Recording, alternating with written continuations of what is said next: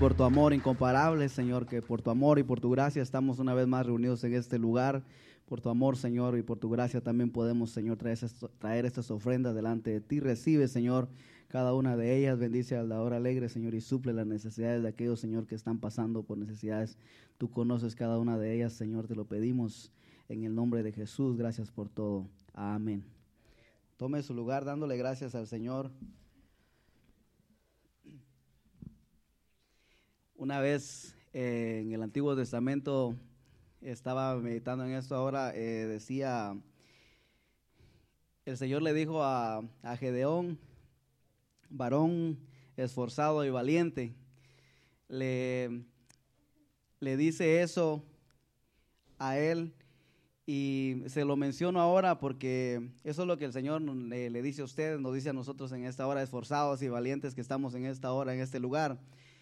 Y tal vez usted no se siente tan que es tan esforzado y tan valiente como, como Gedeón también, así en ese momento él, él dijo, "Ese es- de verdad ese saludo es para mí, eh, eh, me están hablando a mí, porque él no se creía que era lo que se le estaba diciendo.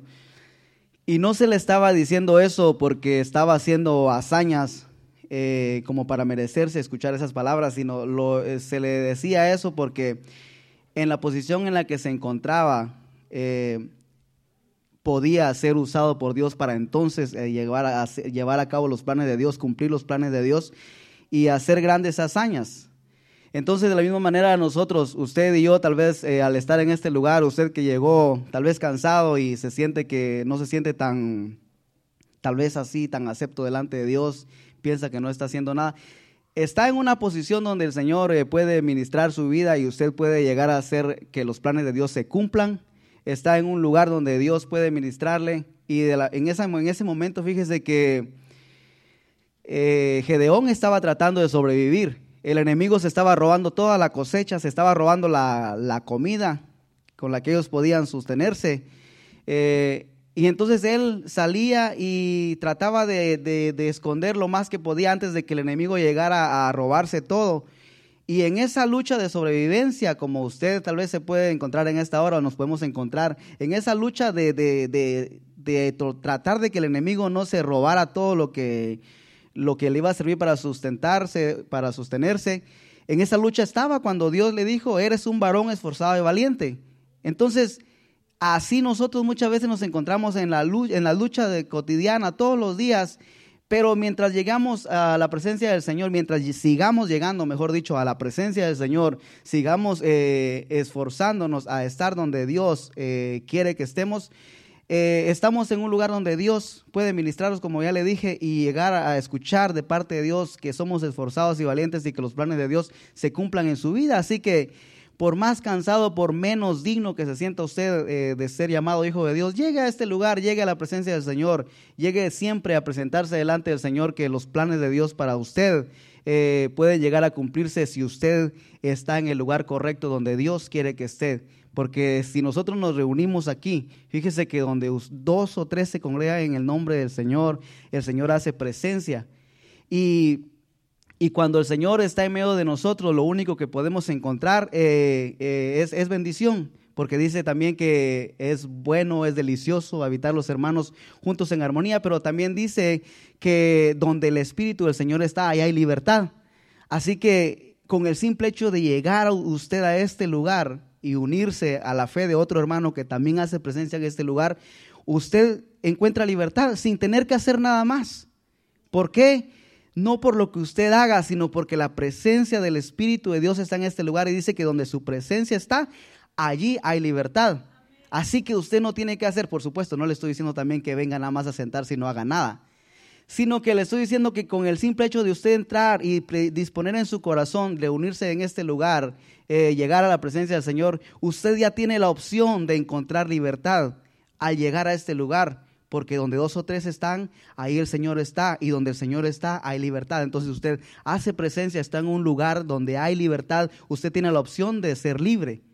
Ahora, la bendición más hermosa es de que cuando usted sabe eso, sabe que hay aquí en este lugar está el Señor y hay libertad, usted eh, cuando lo, lo, asimila de la manera que debe hacerlo, cuando usted lo cree, cuando usted sabe que lo dice la Biblia y, sabe que el Señor está aquí y le ha dado la libertad porque su presencia está aquí, usted entonces exhibe su libertad. Es ahí donde podemos ver manos levantadas, podemos ver voces alzadas delante del Señor, exhibiendo que el Señor está aquí y que esa libertad que el Señor da a causa de su presencia nos, nos permite levantar las manos, nos permite abrir nuestros labios, alzar nuestra voz y darle al Señor lo que Él se merece con esa libertad que Él nos da. No sé si se entendió eh, lo que quise decir, ojalá que se haya entendido. Bueno, ese no es el tema eh, de esta noche, pero quería animarle o quería... este compartirle este pensamiento. El tema de esta noche, yo le puse por título a esta pequeña enseñanza lo, que, lo que tengo y lo que quiero. no, no es, no es un tema así de tercera o cuarta dimensión, es bien sencillo, lo que tengo y lo que quiero. ¿Y por qué? Fíjese que como introducción quiero usar, fíjese que mi casa a veces, anteriormente pasaba mucho, eh, especialmente cuando mi esposa trabajaba, que me tocaba quedarme cuidando a los niños por un periodo, un, corto de tiempo, en las tardes tal vez. Y mientras ella llegaba y los niños tenían hambre, yo tenía que hacerles algo de comer. Y yo para cocinar se me quema hasta el agua. No soy muy bueno, pero cuando se trata de sobrevivir, me invento cualquier cosa. Entonces, este, aunque sea unos huevos hervidos, me salen bien. Pero fíjese que entonces, pero el problema es de que la comida no iba a ser para mí, iba a ser para mis hijos y los niños de aquí usted. son unos llenos de cuentos. Eh, gracias a Dios nacieron en este país y tienen, tienen esa, eh, no sé cómo se le llamaría, ese privilegio, puedo decir, esa bendición de que hay para escoger allá, cuando yo, donde yo nací, hay hierbas. ¿Y qué más? Hay hierbas. Entonces no había para escoger, o comes o te mueres de hambre. Y como nos gusta sobrevivir, pues a comer hierba, ¿verdad? Entonces, eh, le decía eso porque entonces eh, llegaba la hora que ellos querían comer algo. Y fíjese que lo único que a mí, yo, lo, yo pude ver, que a mí me, me, cocinar huevos yo lo sé cocinar bien ya sea fritos, servidos y como hasta en, caldo. Pero entonces, a mi hijo una vez le preparé unos huevos y, se y con unas tortillas que habían ahí de, harina y le hice así unos, yo le puse por nombre los tacos de huevo. Eh, se los metí así en la tortilla, en la tortilla le, lo, puse en el sartén y, ese, el olor a la tortilla de harina era tan rico que le llamó la atención y él tenía hambre, me imagino, bastante hambre que se los comió y, me pidió otro. Le tuve que hacer otro. Y le gustó. Entonces cada vez que yo, y yo veía que él tenía hambre y le, mencionaba, ¿querés los tacos de huevo? Decía, sí. Ese era el menú, el único que me sabía y que le gustó. ¿Por qué le estoy diciendo eso? No para darle lástima que no sé cocinar, sino que fíjese que si usted, o más bien si yo, le doy la opción a mis hijos eh, a escoger. Le digo, mira, hay cereal en la casa, están los tacos de huevos, eh, están, hay frijoles, hay arroz, ah, hay de lo que hay en la casa, eh, de todo lo que ya te, mencioné, ¿qué, ¿qué querés comer? ¿Sabe qué me dice mi hijo? ¿Por no llamas a la pizza y comamos pizza?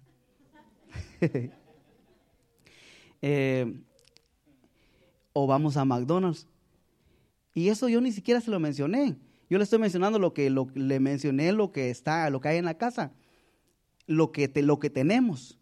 Y es ahí donde yo eh, le estoy diciendo esto, porque de ahí es donde yo quiero que, vea por qué el tema, lo que tengo y lo que quiero. Porque le digo lo que tenemos, hablando de mi, de mi hijo, de mis hijos, y ellos no escogen lo que tenemos, ellos eh, escogen lo que quieren. Entonces hay algo que tenemos, pero también está lo que queremos.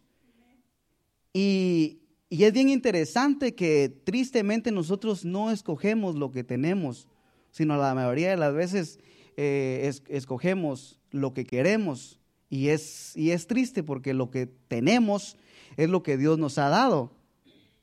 Y lo que queremos está fuera eh, de la voluntad de Dios pero es lo que nosotros, eh, a lo que nos dirigimos, a lo que nos desviamos, a lo que nosotros queremos apegarnos y acercarnos más.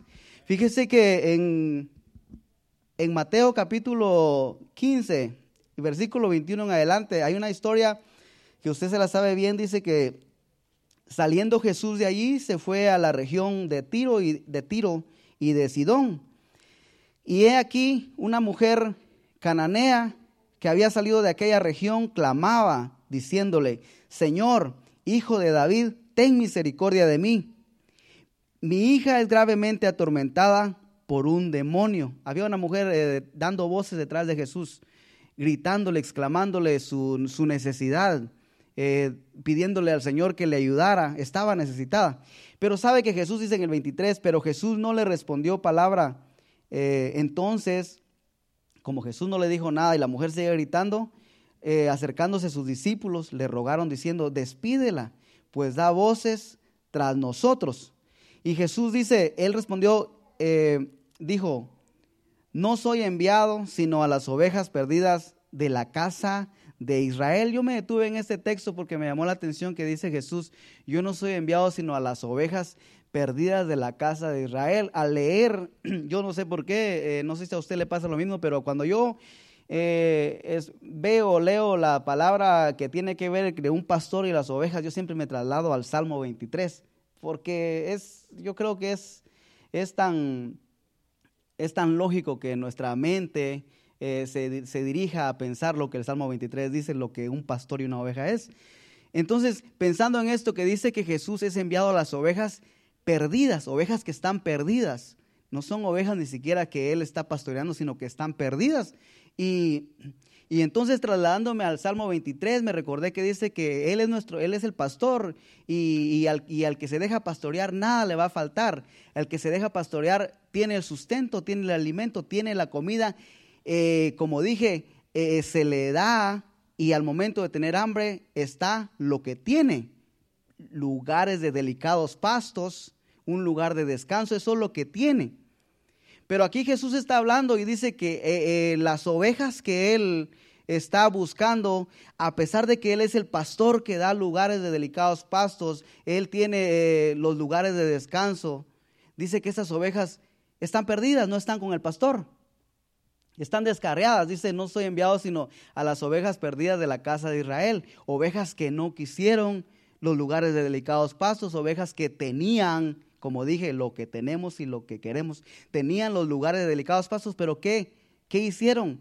No, no optaron por, por lo que tenían, sino optaron por lo que querían. Y eran otros caminos, eran seguir a otros dioses, eran seguir, seguir otras normas que no era lo que Dios tenía para ellos. Entonces Jesús dice, aquí hay ovejas que están perdidas y a estas ovejas que despreciaron los lugares de delicados pastos, despreciaron los manjares que yo tenían. A estas yo ando buscando. A estas fui enviada. Sigamos leyendo. Y dice el 25. Entonces ella vino y se postró ante él diciendo, Señor, socórreme.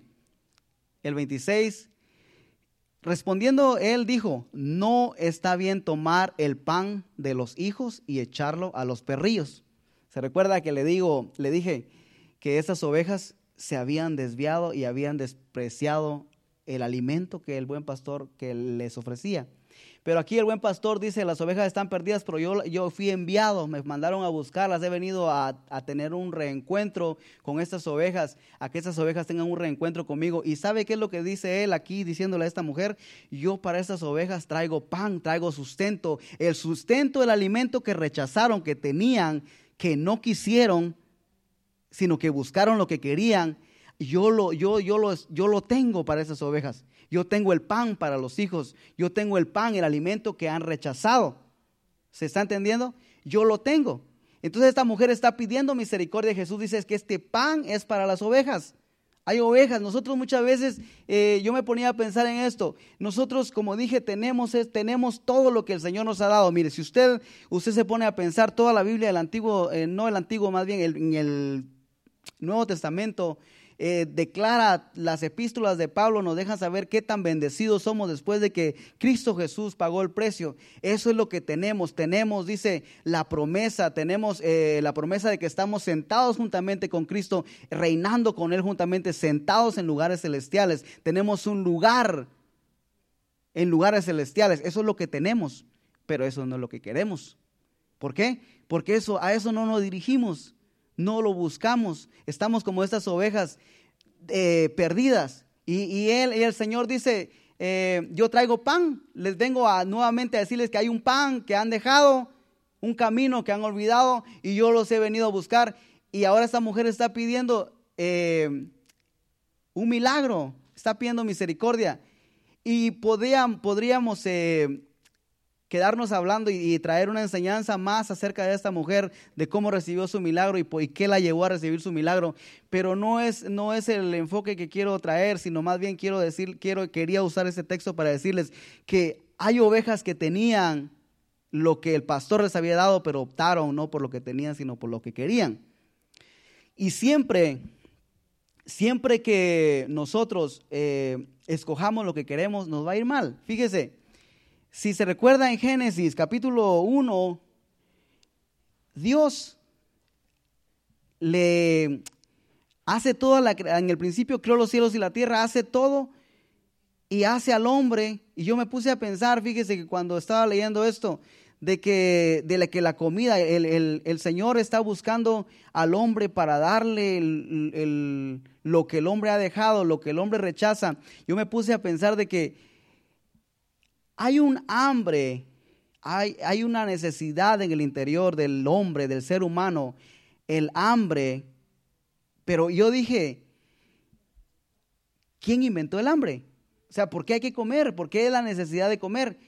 El, Dios pudo haber hecho al hombre y hacerlo sin eh, hacerlo que viviera del aire, solamente que, que respirara. Hablando de Adán, que era un ser eh, en el principio, antes de, antes de haber desobedecido, era un, ser eh, diferente al cuerpo que tenemos nosotros. En ese, en, ese, en ese lugar, en ese ambiente, en esa atmósfera donde él se encontraba, fácilmente Dios pudo hacer lo que, que fuera como los, como los ángeles que dicen que no comen, no, no beben, viven de la presencia de, que, de Dios. Adán pudo, Dios pudo haber hecho a Adán de esa manera. Sin embargo, fíjese que Dios hizo a Adán e hizo a la misma vez que Adán sintiera la necesidad de comer. Adán no, no dijo, bueno, yo quiero tener la necesidad de comer, ahora voy a empezar a ver si por ahí este, yo puedo arreglármelas para tener hambre. No, no, no fue un sentir de Adán, ni fue algo que Adán practicó, llevarse algo a la boca y a ver si por ahí estimulaba su estómago. Fue algo, un sentir que Dios puso en el, en el sistema de Adán, que tuviera hambre. Pero con eso Dios también no solamente dejó el hambre, sino dejó lo que Adán dejó, le dejó a Adán más bien eh, lo que él, con lo que él iba a saciar esa hambre, esa necesidad que iba a haber en su interior. No sé si se está entendiendo. Dios puso el hambre, pero no para que el hombre anduviera con hambre y buscando a ver qué, qué comer, sino que puso el hambre, la necesidad en el hombre, a la misma vez también puso lo que iba a satisfacer la necesidad en el interior del hombre. Entonces Dios puso el hambre y también puso cómo se iba el hombre a, saciar.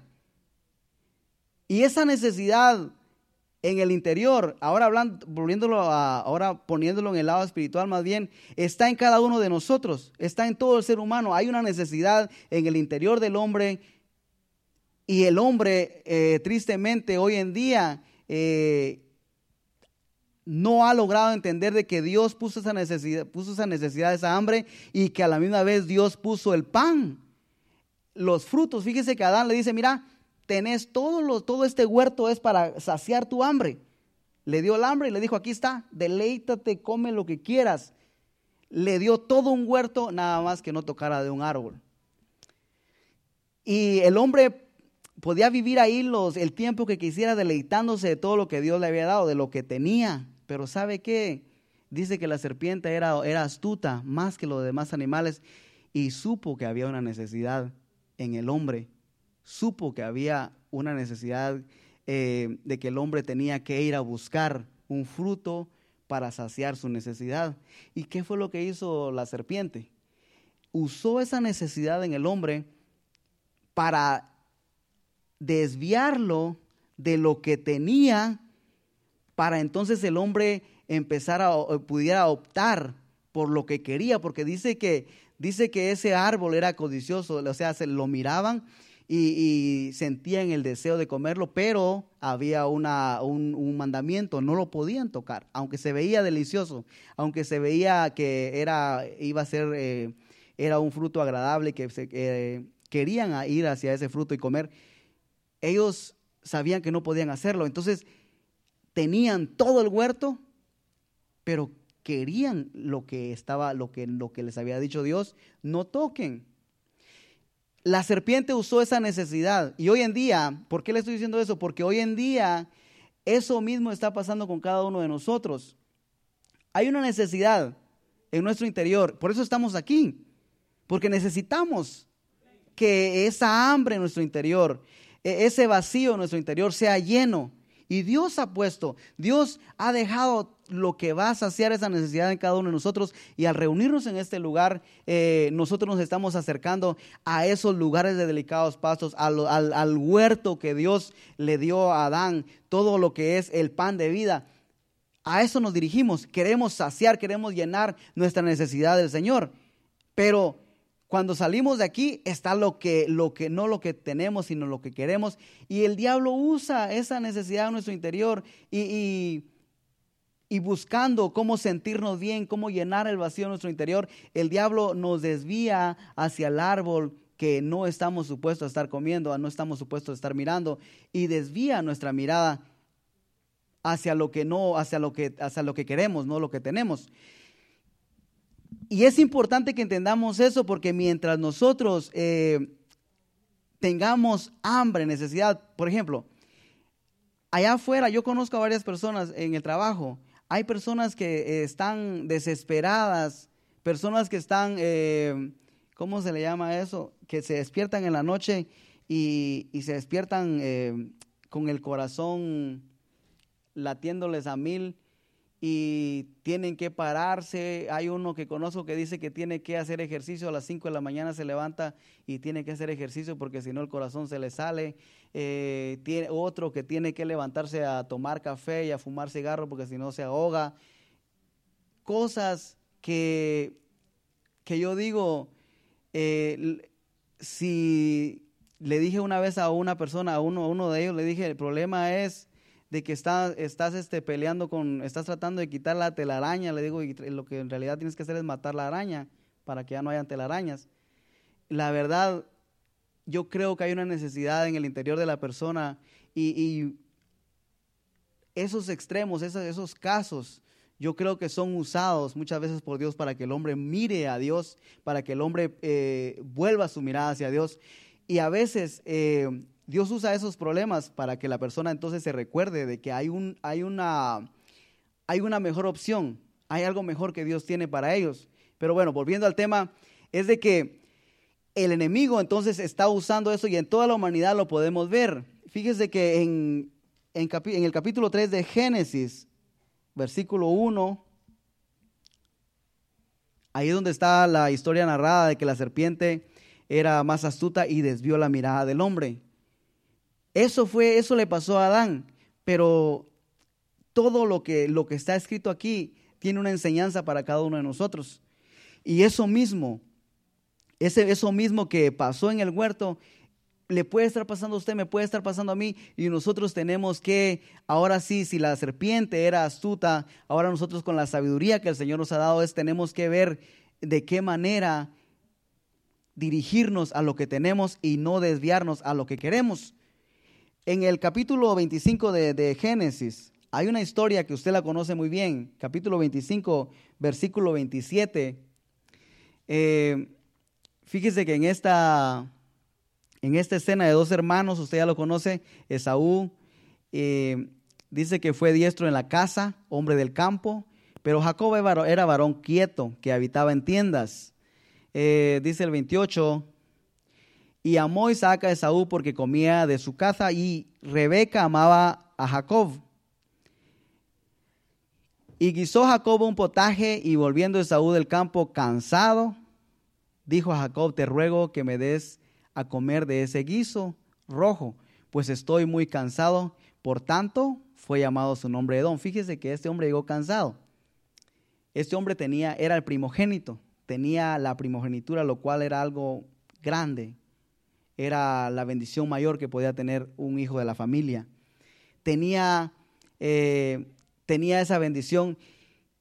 Y el cansancio, el cansancio lo llevó a, a entregar esa bendición. Eh, eh, ahora le voy a recordar, tenía, la primogenitura era lo que tenía, pero lo que él quería era saciar su hambre y lo que, y lo que hizo fue, no fue lo más sabio, porque desechó lo que tenía para optar por lo que quería. Y lo que quería era saciar su hambre, que en su cansancio, en su cansancio eh, perdió, perdió la, ¿cómo podría decir yo? Dejó de percibir la bendición como, como tal y, le dio igual. No le importó perder su primogenitura, no le importó perder la bendición de ser el primogénito, porque él quería en ese momento saciar su hambre. Él quería de lo que estaba viendo, lo que sus ojos estaban viendo. A él se le antojó lo que estaba mirando sus ojos y él dijo, yo tengo la primogenitura, pero lo que yo quiero es otra cosa, es la comida. El cansancio y le menciono esto porque muchas veces nosotros estamos cansados. La mayoría del tiempo hay personas que están cansadas por las circunstancias que pasan, por todo lo que nos rodea, lo, que está pasando alrededor del mundo. Entra un cansancio, y hablando espiritualmente, un cansancio, una, una desesperación. Muchas veces no hayamos ni, ni, ni, cómo salir de donde nos encontramos. Y en ese cansancio, el, el enemigo lo aprovecha. Porque en ese cansancio también el enemigo viene y viene a poner las ofertas a cada uno de aquellos que están cansados, distraídos, divagando. Trae ofertas y los ojos empiezan a ver esas ofertas. Tenemos la primogenitura, tenemos todo lo que Dios nos ha dado, pero en ese cansancio, si, si logramos que el enemigo gane ventaja, vamos a rechazar al igual que, al igual que este... Eh, este hombre aquí rechazó la primogenitura y vamos a dirigirnos a lo que queremos. Y lo que queremos eh, nos va a satisfacer por un momento, pero la primogenitura es una bendición que en realidad nos lleva a la vida eterna, es, es eterno. Y muchas veces nosotros perdemos eh, las bendiciones eternas, que son eternas más bien, por optar por lo que queremos, lo, lo que es pasajero, lo, para saciar lo que, lo que en realidad es pasajero. Y, ahí, y esa es la enseñanza que, el Señor me estaba dando, que nuestros ojos, que el enemigo más bien no, no se aproveche del cansancio en el cual muchas veces caemos para desviar nuestra mirada hacia lo que queremos y que, en realidad gane ventaja, como lo hizo con Adán, como pasó en esta historia que, este hombre desechó, no le importó. Y, y, vemos muchas historias. Mire, yo me quedé sorprendido, porque lo mismo le pasó al hijo pródigo. El hijo pródigo, el padre le dio todo, él, más bien no lo dio, él lo pidió. Dijo, dame la herencia y él le dio la herencia y ya teniendo todo lo que el padre le había dado, podía quedarse en la casa, tenía comida, tenía, era, tenía todo lo que era del padre era de él. ¿Y qué hizo él? No se conformó con lo que tenía, sino que se dirigió hacia lo que quería. Entonces él se fue a vivir perdidamente, allá fue a gastar todo. ¿Y sabe qué? ¿Sabe qué fue lo que pasó después? Él empezó a tener hambre. Volvemos nuevamente a esa hambre que Dios pone en, o ha puesto en el hombre, en el interior de cada persona. En, en todo lo que había pasado empezó a tener hambre. Y en esa necesidad que estaba pasando, se acordó, se recordó que, que en la casa del Padre había comida. Y sabe que algo que estaba leyendo anoche y no lo había visto antes. Eh, yo creo que la historia está en, en Mateo, capítulo, o más bien en Lucas, capítulo 15, si no me equivoco. Y estaba, estaba viendo anoche de que él, cuando estaba en esa necesidad, él dice, él reacciona y dice, todo lo que me está pasando aquí, estoy sufriendo, no tengo que comer y quiero comer y ni siquiera la, las algarrobas de los cerdos me dan, porque ni siquiera dice que eso le daban. Entonces él, él se recuerda y dice, ¿cuántos jornaleros hay en la casa de mi padre? Aquí vamos a leer, dice, y volviendo en sí, dijo, ¿cuántos jornaleros en casa de mi padre tienen abundancia de pan? Porque todo aquel que está cerca del Padre va a encontrar abundancia. Aún aquellos, mire, aún aquellos que se sienten que, que, no tienen parte, que tal vez están en un nivel espiritual que no, que no, que no se sienten dignos eh, de ser aceptos por Dios. Pero siempre que nos encontremos en la casa del Padre, aún, como decía aquí este, aún los jornaleros, si usted no se siente digno porque el enemigo está ganando ventaja y, está aprovechándose de su debilidad y usted piensa que ya no tiene el privilegio, usted sigue siendo hijo de Dios, pero muchas veces el enemigo eh, gana ventaja y lo hace sentir a usted indigno.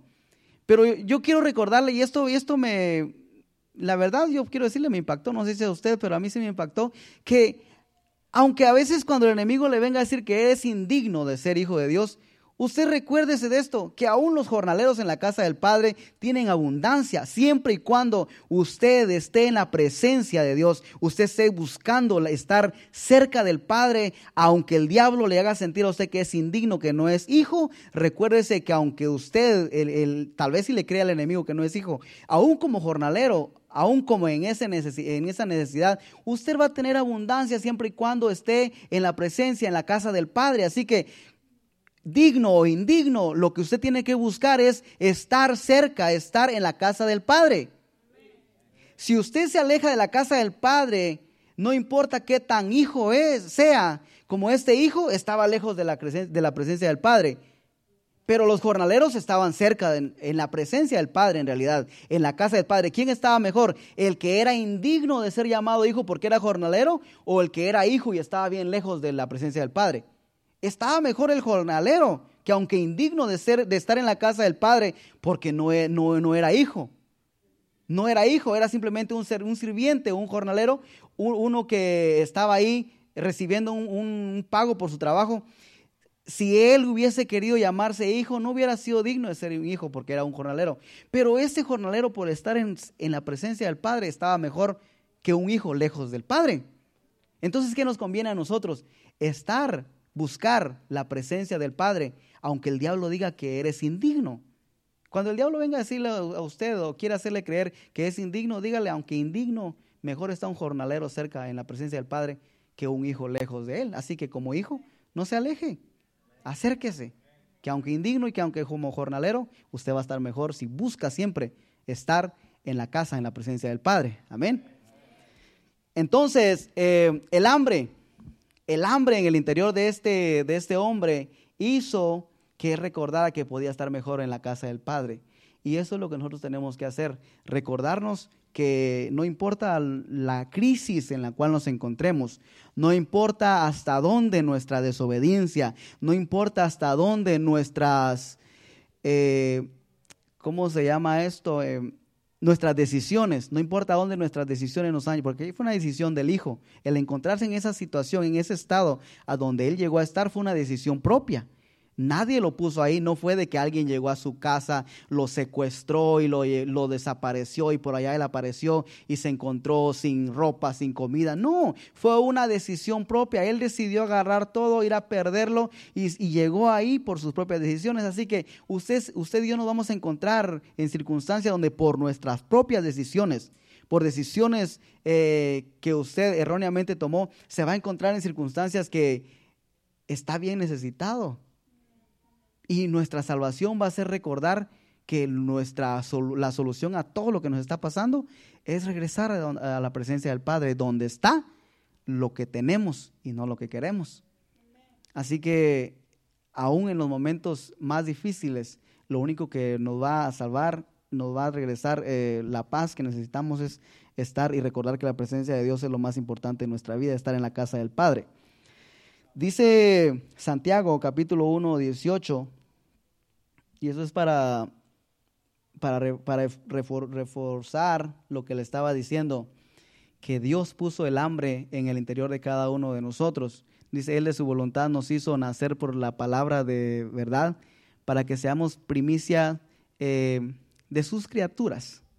Somos las primicias, somos, y yo le menciono esto porque en ese momento cuando Saúl, no, Esaú, sí, Esaú, eh, rechazó la primogenitura, usted, usted podrá, no se podrá identificar con eso porque usted dirá, yo no soy el primogénito de la familia, yo no soy, eh, no estoy en esos tiempos, pero aquí Santiago dice que nosotros somos, somos primicias, somos, somos también primicias.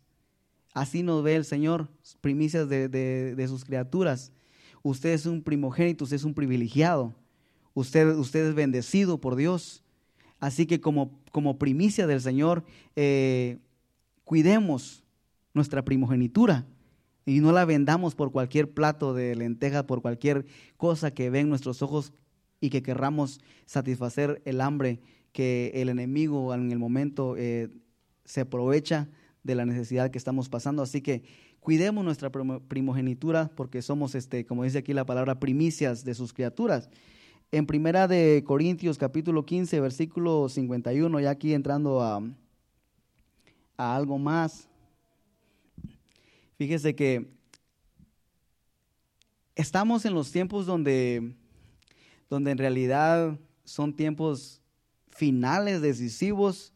Digo decisivos porque nosotros como iglesia debemos estar eh, hablando lo que es el tema que, que llevamos. Deberíamos de estar preocupados por optar, acercarnos y quedarnos con lo que tenemos y dejar de, buscar lo que queremos. Son tiempos decisivos, son tiempos que debemos de estar este, pensando seriamente como hijos de Dios. Porque hay un suceso que, está, que lo anunciamos, lo proclamamos lo, y lo creemos que está a punto de suceder en cualquier momento. Eh, dice aquí, os digo un misterio, este es Pablo hablándole a los corintios, no todos dormiremos, pero todos seremos transformados. Dice más adelante, eh, en un momento, y esto es lo que todos ya sabemos y, decimos amén cuando lo escuchamos y lo esperamos, en un abrir y cerrar de ojos a la final trompeta, porque se tocará la trompeta y los muertos serán resucitados, incorruptibles, y nosotros seremos eh, transformados. Vamos a leer hasta el 58 así rapidito. Porque es necesario que esto corruptible se vista de incorrupción y esto mortal se vista de inmortalidad. Y cuando esto corruptible se haya vestido de incorrupción y esto mortal se haya vestido de inmortalidad, entonces se cumplirá la palabra que está escrita. Sorbida es la muerte en victoria. ¿Dónde está, oh muerte, tu aguijón? ¿Dónde, oh sepulcro, tu victoria? Ya que el aguijón de la muerte es el pecado y el poder del pecado la ley. Mas gracias sean dadas a Dios que nos da la victoria por medio de nuestro Señor Jesucristo. Así que hermanos míos, amados, estad firmes y constantes, creciendo en la obra del Señor siempre, sabiendo que vuestro trabajo en el Señor no es en vano. Mire, aquí en este versículo, todo lo que ya leímos atrás es, es bien importante y ahorita vamos a explicar un poquito de eso, pero dice aquí, al final en el 58, dice, así que hermanos míos, como ya el, tiempo está cerca de que el arrebatamiento se lleve a cabo, vamos a ser eh, transformados. En un momento, en un abrir y cerrar de ojos, la trompeta va a sonar y los muertos en Cristo van a resucitar primero. Así que como ya está a punto de pasar, de este suceso llevarse a cabo, dice, hermanos míos, amados, estad firmes y constantes. Está diciendo, todo esto está a punto de pasar, así que es tiempo de estar firmes, de ser constantes en lo que hagamos. Como hijos de Dios, no, no quedándonos en el estado que estamos, sino dice creciendo en la obra del Señor siempre. No un día cuando estemos emocionados, no un día porque nos fue bien, nos pagaron bien, en la semana no trabajamos mucho, pues no nos cansamos mucho y ahora sí tengo muchas, mucho deseo de servir al Señor, mucho deseo de alabar al Señor, mucho deseo de... No, sino dice siempre. ¿Por qué? Porque sabemos que todo lo que hagamos, aun cuando no tengamos eh, las fuerzas pero sacamos, nos esforzamos, como le mencionaba al principio, dice que el Señor, el Señor le recuerda que el trabajo, todo lo que hacemos para Él, no es en vano. Viene una recompensa. ¿Y cuál es la recompensa? De que cuando ese suceso se lleve a cabo, muchas personas se van a quedar. Pero usted por estarse esforzando, estar firmes y estar creciendo en el Señor, ese, ese, ese esfuerzo, eso, lo que usted hace para congregarse y seguir creciendo en la obra del Señor, le va a traer un beneficio y, y usted se va a dar cuenta que el esfuerzo no fue en vano. En ese suceso le está diciendo, no va a ser en vano tu esfuerzo porque cuando se lleve a cabo el arrebatamiento vas a ser levantado. Vas a ser levantado, así que no es en vano el estar firmes, el ser constantes, el seguir creciendo. No es en vano porque es precisamente eso, estar firmes, estar, ser constantes, esforzarse todos los días, siempre, dice ahí. Eso es lo que va a hacer que seamos levantados, seamos transformados. Entonces no es nada más de que Ay, me voy a congregar porque eso es lo que hacen los cristianos. Me voy a congregar porque si no me van a estar llamando porque no llego. No es eso, sino que debemos de congregarnos, esforzarnos, porque dicen otra, eh, yo creo que era Jesús el que decía, oren, dice, manténganse en oración para que sean tenidos eh, por dignos de escapar de todas estas cosas. Entonces no es nada más congregarnos y orar porque tenemos que hacerlo, porque eso es lo que hacen los cristianos, pues ni modo, también hay que hacerlo porque eso es lo que hacen, hay que seguir la tradición. No, no es por eso. Es porque hay que ser, tenidos por dignos de, ser librados de todo lo que, va, lo que va a acontecer y está a punto de acontecer. Y nuestro trabajo, nuestro esfuerzo, dice, eh, sabiendo que nuestro trabajo en el Señor no es en vano, tiene recompensa. No lo está viendo ahora, pero la recompensa vendrá el día que usted, eh, que suceda el arrebatamiento, usted va a ser levantado. Ah, no, pero eh, como los demás no se están congregando, pues ni modo, yo también sigo la corriente. Eso es lo que ellos quieren, pero eso es lo que el Señor tiene. Entonces, optemos por lo que Dios tiene. ¿Qué tiene el Señor? Un plan de, de ser librados de la gran tribulación. Eso es lo que tenemos, un plan de escape, si le podemos decir así para los hijos de Dios, para los que se esfuerzan. Hay un plan de escape. Entonces, eso es lo que tenemos. No nos dirijamos a lo que queremos, porque lo que queremos va a hacer que cuando esto suceda, nos vamos a quedar con lo que queremos y se va a ir lo que tenemos y ya no lo vamos a tener. Se va a ir, se va a desaparecer. Entonces, eh, pero eh, decía anteriormente, decía eh, que nuestro cuerpo va a ser transformado. Dice que esto que es corruptible es necesario que se vista de, de, corrupción. Vamos a leerlo. Y cuando esto incorruptible se haya vestido de incorrupción y esto mortal se haya vestido de inmortalidad, entonces será, se cumplirá la palabra que está escrita, sorbida es la muerte en victoria. Esto es bien importante porque esto es como diciendo, aquí se va a, se va a llevar a cabo, se va a recuperar, si pudiéramos decir así, en ese suceso se va a recuperar el cuerpo que tenía Adán y que perdió a causa de optar por lo que quería y no por lo que tenía, porque ahí perdió el cuerpo celestial, el cuerpo incorruptible que tenía. Y aquí está diciendo que en el arrebatamiento, cuando el levantamiento de la iglesia se lleve a cabo, vamos a, recuperar eso que se perdió a causa, de, a causa de la desobediencia, a causa de optar por lo que quería Adán. Entonces,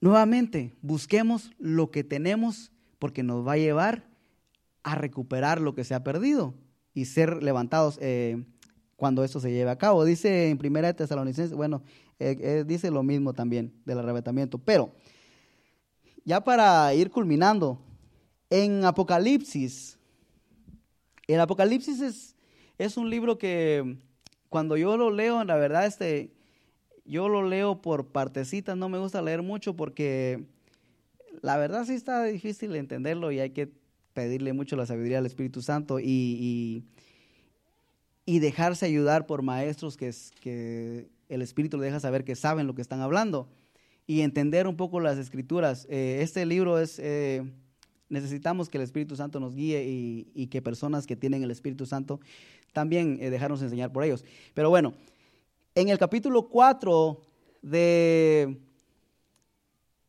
de Apocalipsis, versículo 1, Ahí ya nosotros, eh, hablando de lo que es el arrebatamiento de la iglesia, fíjese que en la tipología, aquí yo he aprendido y he podido ver que dice que después de esto, dice Juan, miré y he aquí una puerta abierta en el cielo. Aquí está hablando de una puerta que se abre en el cielo y en la tipología esto significa que una puerta se abre y aquí está tipificando lo que es el, el, arrebatamiento de la iglesia, el rapto, como, como se le dice.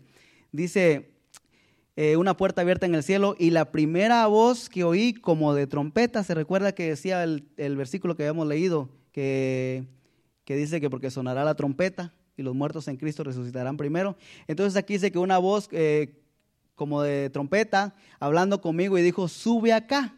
Aquí se lleva a cabo el arrebatamiento de la iglesia. Aquí está tipificando que la iglesia va a ser arrebatada en la tipología. Eso es lo que está hablando.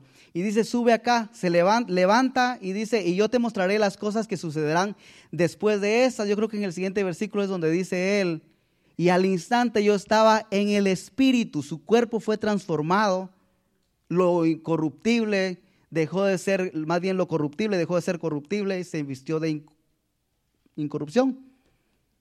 Aquí está tipificando, ya lo, mencioné, lo menciono nuevamente, tipifica cuando se va a llevar a cabo el arrebatamiento de la iglesia. Ahora, ¿por qué le menciono esto? Porque este es en el versículo 4 que está diciendo que él escuchó la voz y fue levantado y estaba en el momento, fue transformado y ahora estaba en el espíritu apareció y entró por esa puerta que se abrió en el cielo y le dijeron, sube acá, métete por esa puerta. Y le dice, te voy a mostrar todo lo que va a pasar. ¿Y qué era lo que iba a pasar? Lo que sigue hablando más adelante. Todo los, el escenario de la gran tribulación, todo de lo cual le, acabo de mencionar y le recuerdo, todo lo cual el Señor tiene el plan de arrebatarnos para que escapemos de todo lo que sigue, de todo lo que viene. Pero antes de que venga eso, Él dice, sube acá sube acá porque van a pasar muchas cosas, pero tú sube acá. Te voy a transformar y vas a estar en otro cuerpo y vas a escapar de todo esto. Ahora, ¿por qué le menciono esto? Porque entonces en el 4 se estaba llevando a cabo esto, pero antes del 4 el Señor está hablándole a las iglesias. Y ya con esto voy a ir terminando. Antes del, aquí se está llevando el arrebatamiento de la iglesia en la tipología, eso tipifica el arrebatamiento. Pero antes del 4 el Señor está exhortando a todas las iglesias, a siete iglesias en realidad. ¿Por qué? Porque para que aquellos, porque se va a llevar a cabo el arrebatamiento, pero para que eh, en el arrebatamiento estas iglesias puedan ser levantadas, hay que, hay que ordenar los caminos, hay que enderezar todo lo que está mal. Entonces, antes del arrebatamiento, el Señor está exhortando a las iglesias, exhortando a las iglesias, y después de que termina de exhortar, como diciéndoles, esta es la solución a tu problema, arregla esto, arregla esto, arregla lo otro, entonces viene el arrebatamiento. Entonces es lo mismo que está pasando ahora. Estamos en un tiempo donde el Señor está a punto de levantar a la iglesia, pero la, la iglesia, nosotros como iglesia, tenemos cosas que tenemos que eh, arreglar, tenemos que enderezar nuestras veredas, tenemos que optar por lo que tenemos y dejar de poner los ojos en lo que queremos, porque viene un día, en un momento, en un abrir y cerrar de ojos que vamos a ser arrebatados y el Señor está preparando a la iglesia, exhortando a la iglesia, porque ese día está a punto de acontecer pero no toda, no toda la iglesia o no todo el cuerpo de Cristo está listo. Fíjese que de siete iglesias, y no vamos a leer todo, eh, pero así por encimita en Apocalipsis 2, 8, a la, más bien 2, 2, a la iglesia de Éfeso, el Señor le dice, yo conozco tus obras y tu arduo trabajo y paciencia y que no puedes soportar a los malos y has probado que a los que dicen ser apóstoles y no lo son y los has hallado mentirosos y has sufrido y has tenido paciencia y has trabajado arduamente por amor de mi nombre y no has desmayado. Pero tengo contra ti que has dejado tu primer amor. Entonces, ¿qué le está diciendo? Te estás, estás esforzando, te estás congregando, eh, está bien, pero has dejado tu primer amor, hay que arreglarlo.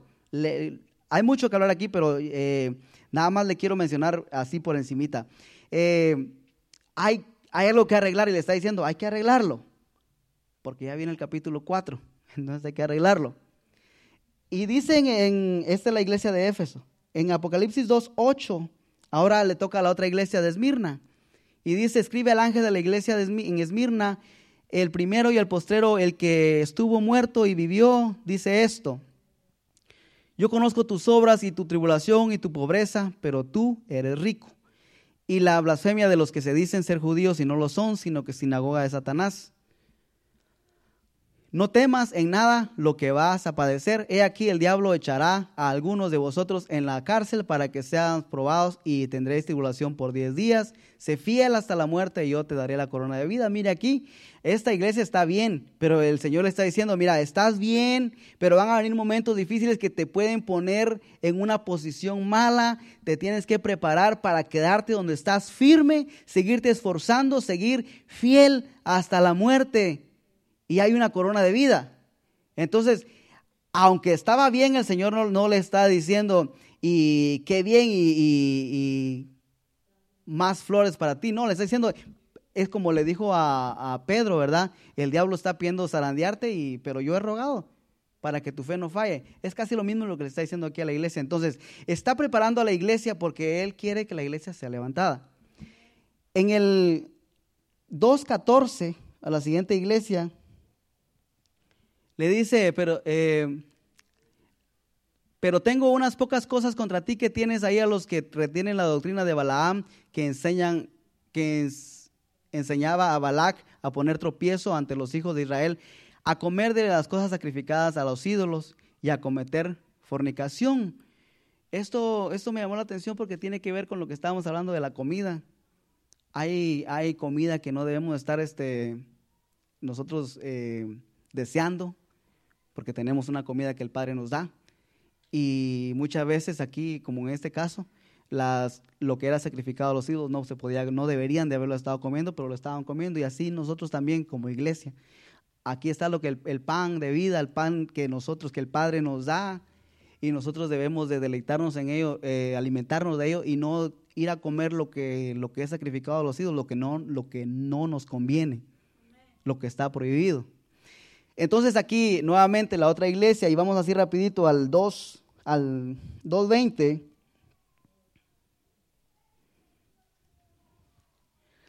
Pero tengo unas pocas cosas contra ti, le dice, que toleras que sea que esa mujer Jezabel que se dice profetiza, enseña y seduzca a mis siervos a fornicar y a comer cosas sacrificadas a los ídolos, nuevamente las cosas sacrificadas a los ídolos. También esta iglesia tenía cosas que arreglar. En el, 2, en el 3.1 la iglesia de Sardis le dice, escribe al ángel de la iglesia en Sardis, el que tiene los siete espíritus de Dios y a las siete estrellas dice esto, yo conozco tus obras, que tienes nombre de que vives y estás muerto. Aquí esto, esto da tristeza porque eh, está hablando de la iglesia de Sardis, en Sardis, pero todas, ¿por qué están? ¿Por qué no, eh, por qué no solamente mencionó a unas iglesias, sino que mencionó a todas? Porque en todas las iglesias Tristemente yo creo que hay, hay personas con corazones de la iglesia de Éfeso, con corazones de la iglesia de Sardis, con corazones... Las siete iglesias, es más, los corazones de las siete iglesias se pueden encontrar en una congregación. Entonces, él, eh, aquí el Señor lo que está hablando de que el que se encuentre con una de esas situaciones que están en las siete iglesias, hay que arreglarlo. Y dice, tienes nombre de que vives y estás muerto. Eso es lo, eso es lo más triste que puede haber. Porque podemos estar pretendiendo de que tenemos vida, pero delante del Señor estamos, eh, el Señor nos ve de otra manera. Y esto es bien triste. Y dice el siguiente versículo, sé vigilante y afirma las otras cosas que están para morir, porque no he hallado tus obras perfectas delante de Dios. El siguiente versículo dice, acuérdate pues de lo que has recibido y oído y guárdalo y arrepiéntete, pues si no velas, vendré sobre ti como ladrón y no sabrás a qué hora vendré sobre ti. Dice, acuérdate pues de lo que has eh, recibido, el versículo 3, y de lo que, lo que has recibido, lo que tienes, lo que te he dado, lo que has oído que es tuyo, y guárdalo, no, no, no, no lo pierdas, no te desvíes a otra cosa. Y le dice, si no lo haces, voy a venir como ladrón y no vas a saber a qué hora voy a venir y le está diciendo, si no lo haces, te vas a quedar, yo voy a venir y te vas a quedar.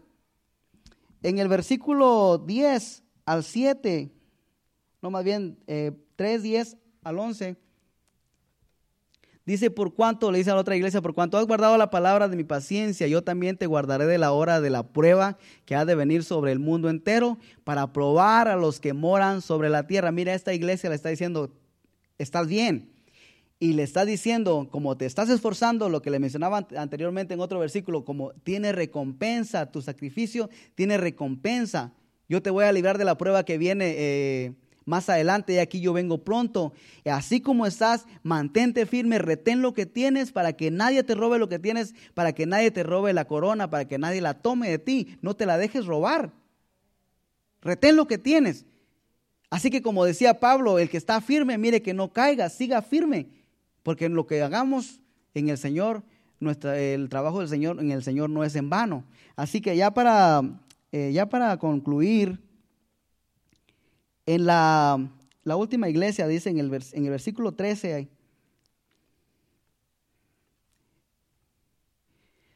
el que tiene oído, oiga lo que el Espíritu dice a las iglesias.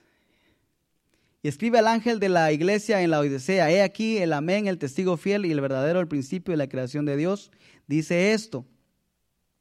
Yo conozco tus obras que ni eres frío ni caliente, ojalá fueres frío o caliente pero por cuanto eres tibio y no frío ni caliente, te vomitaré de mi boca. Porque tú dices, yo soy rico y me he enriquecido, de ninguna cosa tengo necesidad, y no sabes que tú eres un desventurado, miserable, pobre, ciego y desnudo. Por tanto, yo te aconsejo que de mí compres solo refinado en fuego para que no seas para que seas rico y vestiduras blancas para vestirte y que no se descubra la vergüenza de tu desnudez y unge tus ojos con colirio para que veas. Fíjese, aquí está diciendo que el que dice que tiene todo, que es rico, que no le falta nada, está desnudo, no tiene nada, es un desventurado y el Señor le dice, compra oro refinado en fuego para que entonces seas rico y vestiduras blancas. ¿Se recuerda usted que cuando Adán desobedeció, se vio que estaba desnudo? Cuando él optó por lo que quería, lo llevó a un estado de desnudez, donde él pudo ver su desnudez en realidad. Y en ese estado el Señor no nos quiere ver. El Señor no quiere que, no quiere que caminemos en ese estado. Y dice, eh, si tú sales de ese estado donde está, en el cual estás, vas nuevamente a tener ropa, vas a tener vestiduras blancas para vestirte y que no se descubra la vergüenza de tu desnudez. Es ahí donde el Señor nos quiere llevar a nuevamente eh, que lo que el enemigo se ha aprovechado y te llevó a un estado como Adán, después de haber desobedecido, a un estado de, desnudez, de vergüenza. Ahora el Señor dice, arregla eso que está, que está mal y vas a tener nuevamente vestiduras blancas y no se va a ver más tu desnudez. El Señor no está diciendo ya, ya, ya hiciste algo mal, lo malo, ya desobedeciste y te vas a quedar así. El Señor nos da, nos menciona lo que hemos hecho mal, pero no para condenarnos ni para que nos quedemos así, sino para decirnos que debemos de salir y que hay algo mejor que Él tiene para nosotros. Tenemos todo nuevamente lo que nos pertenece. Cuando el hijo pródigo regresó, el padre le dio todo lo que tenía. Y así el Señor, de la misma manera, todo lo que el enemigo se ha aprovechado en tu vida, en la vida mía, si volvemos nuevamente a optar por lo que tenemos y quitar los ojos de lo que queremos, nuevamente vamos a tener esa posición en la cual el Señor nos quiere ver. Y ahí es donde el Señor nos quiere llevar. Mire, ya para terminar, póngase de pie, por favor.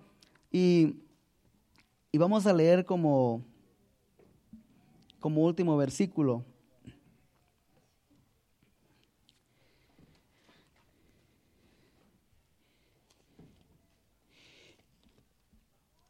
En Apocalipsis, ahí mismo en Apocalipsis, cuando, cuando Jesús está hablándole a, a la iglesia, hay un versículo donde,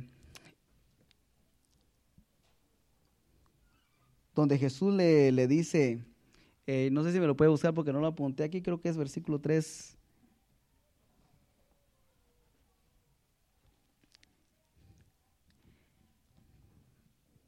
Sí, el 3.20. Hay, una, hay un versículo donde Jesús está hablándole a la iglesia de la Odisea Y fíjese que a esta iglesia le dice en el, en el 14, dice, escribe el ángel a la iglesia en la Odisea, he aquí el amén, el testigo fiel, el verdadero, el principio de la creación. La creación de Dios dice esto, yo conozco tus obras, que ni eres frío ni caliente. Ojalá fueses frío o caliente.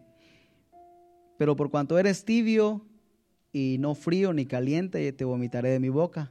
Porque tú dices, yo soy rico y me he enriquecido y de ninguna cosa tengo necesidad y no sabes que tú eres un desventurado, miserable, pobre, ciego y desnudo. Por tanto yo te aconsejo que de mí compres oro refinado en fuego para que seas rico y vestiduras blancas para vestirte y que no se descubra la vergüenza de tu desnudez y unge tus ojos con colirio para que veas. Yo reprendo y castigo a todos los que amo. Sé pues celoso y arrepiéntete. Y el versículo 20 es con el que quiero culminar y dice, he aquí, yo estoy a la puerta y llamo.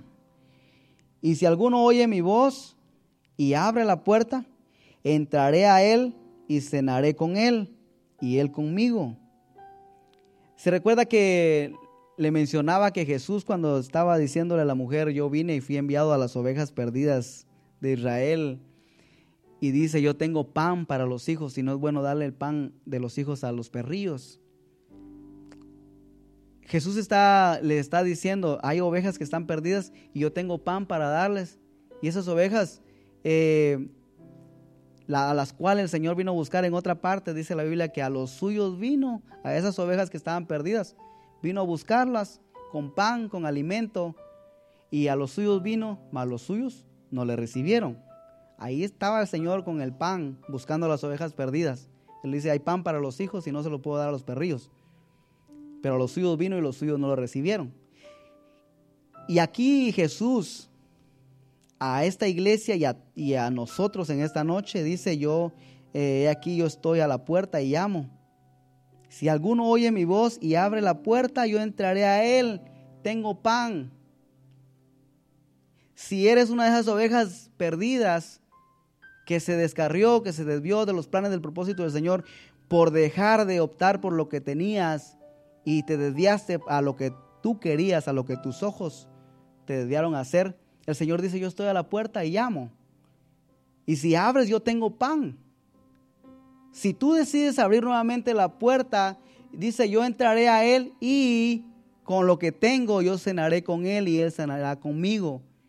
Ya no hay necesidad de que la oveja esté ahí perdida, sufriendo de hambre, cuando el Señor está diciendo, yo fui enviado a las ovejas perdidas yo tengo el pan que esas ovejas que estuvieron un día gozando de los delicados pastos y se desviaron. Si te desviaste un día, en un momento, eh, en un tiempo estuviste en los lugares de delicados pastos, te deleitaste en la presencia del Señor, lo perdiste por cualquiera, cualquiera que haya sido la razón o la circunstancia en la cual caíste que te desvió, te sacó de esos lugares de delicados pastos y dejaste de sentir la presencia, del Señor ya no es igual, porque eres una oveja, como decía el Señor, una oveja descarriada, una oveja perdida. Pero el Señor dice, yo tengo pan y si abres la puerta yo entraré nuevamente y cenaré contigo. Dice, yo cenaré, entraré a Él, Él cenará conmigo, yo cenaré con Él. El Señor nos está buscando para nuevamente darnos en realidad lo que nos pertenece, todo lo que Él nos ha dado, todo lo por lo cual Él pagó el precio para estar en su presencia. Así que en la condición en la cual nos encontremos, no importa cuál sea, hay un llamado de parte del Señor para cada uno de nosotros. Y Él está, si el Señor dice que está a la puerta, entonces es decisión de nosotros si abrimos, dice Él, y si alguno abre, el que oye mi voz y abre la puerta, no solamente oír la voz y decir, escuché que el Señor dice esto en la Biblia o escuché en una prédica esto, sino que hay que abrir la puerta y dejar que el Señor nuevamente nos, nos llene con todo lo que Él tiene para cada uno de nosotros. ¿Y por qué? Como nuevamente repito, ¿por qué todas estas cosas el Señor este, las está mencionando en la Biblia? Porque Él nuevamente nos recuerda que el acontecimiento está a punto de suceder, el arrebatamiento de la iglesia. Y el Señor no quiere que nadie se pierda, el Señor quiere que todos Dice, procedan al arrepentimiento para que todos sean tenidos por dignos de escapar de estos tiempos que están a punto de, que están por acontecer en todo el mundo. Así que con esto yo quiero decir, el Señor está interesado en que nosotros escapemos de todo lo que va a pasar. Las cosas se están poniendo mal, pero hay un, como dije, un plan de escape y el Señor quiere que nosotros seamos partícipes de ese plan, que nosotros entremos en su plan y que dejemos de buscar lo que queremos y nos acerquemos y nos conformemos y nos deleitemos con lo que Él nos ha dado, con lo que tenemos. Cierre sus ojos y dele gracias al Señor por su amor, por su misericordia, por su fidelidad, porque dice que nosotros somos infieles, pero Él permanece fiel aún a pesar de nuestra infidelidad.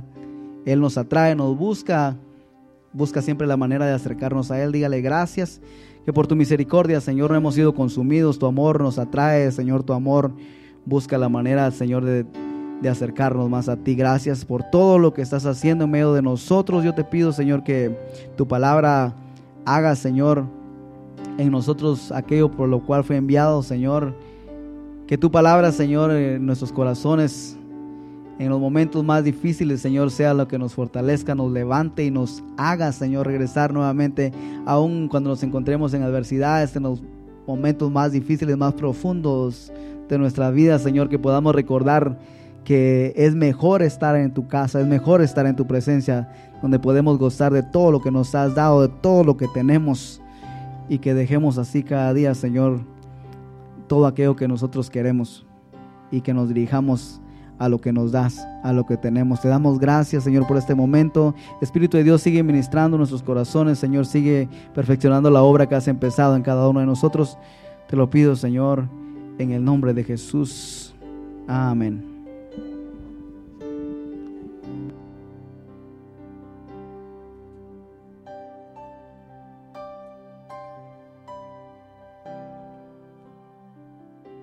Amén. Así en comunión vamos a adorar a Dios con un canto y así nos despedimos. Acuérdense que en el desierto estaba el pueblo de Israel. Dios los, sustentaba con el maná, que tipifica la palabra, pero ellos querían carne, ellos querían eh, pepinos, ellos querían ajos, cebollas, lo que comían en Egipto, ellos querían en el desierto, pero Dios les daba siempre el alimento que ellos necesitaban y ellos buscaban otra cosa, lo que querían y el mensaje está claro. ¿Cuántos dicen amén? Bueno, Señor, gracias te damos, Señor, porque tú nos has hablado por medio del mensaje, Señor. Te pedimos, Señor, que nos ayudes a seguir adelante, Señor, a permanecer hasta que tú vengas para ser levantados cuando suene la última trompeta, Padre. En el nombre de Jesús te lo pedimos. Ahora adoremos a Dios con este canto y así nos despedimos en breve.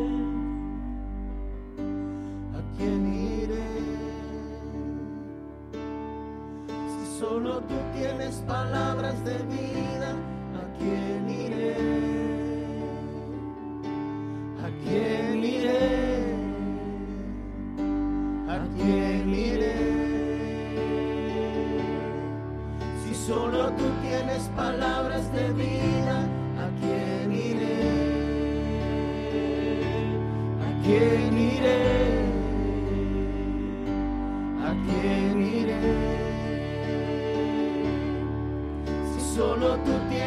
Palabras de vida.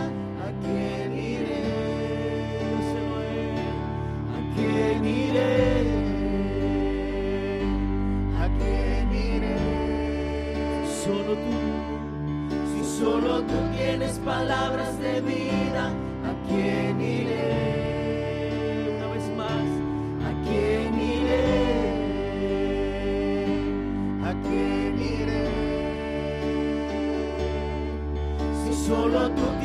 Palabras de vida, ¿a quién iré? ¿Quién iré? ¿A quién iré? Si solo tú tienes palabras de vida, ¿a quién iré? Solo tú tienes palabras de vida eterna, Señor. Solo en ti estamos seguros, Señor. Por eso te damos gracias, Señor, porque tú eres nuestro sustento, tú eres nuestro socorro, tú eres nuestro auxilio en las tribulaciones, Señor. Y gracias te damos, Señor, porque tú eres nuestro Padre, que tú sabes lo que necesitamos, Señor. Gracias te damos, Señor, porque tú nos sustentas cada día, Padre.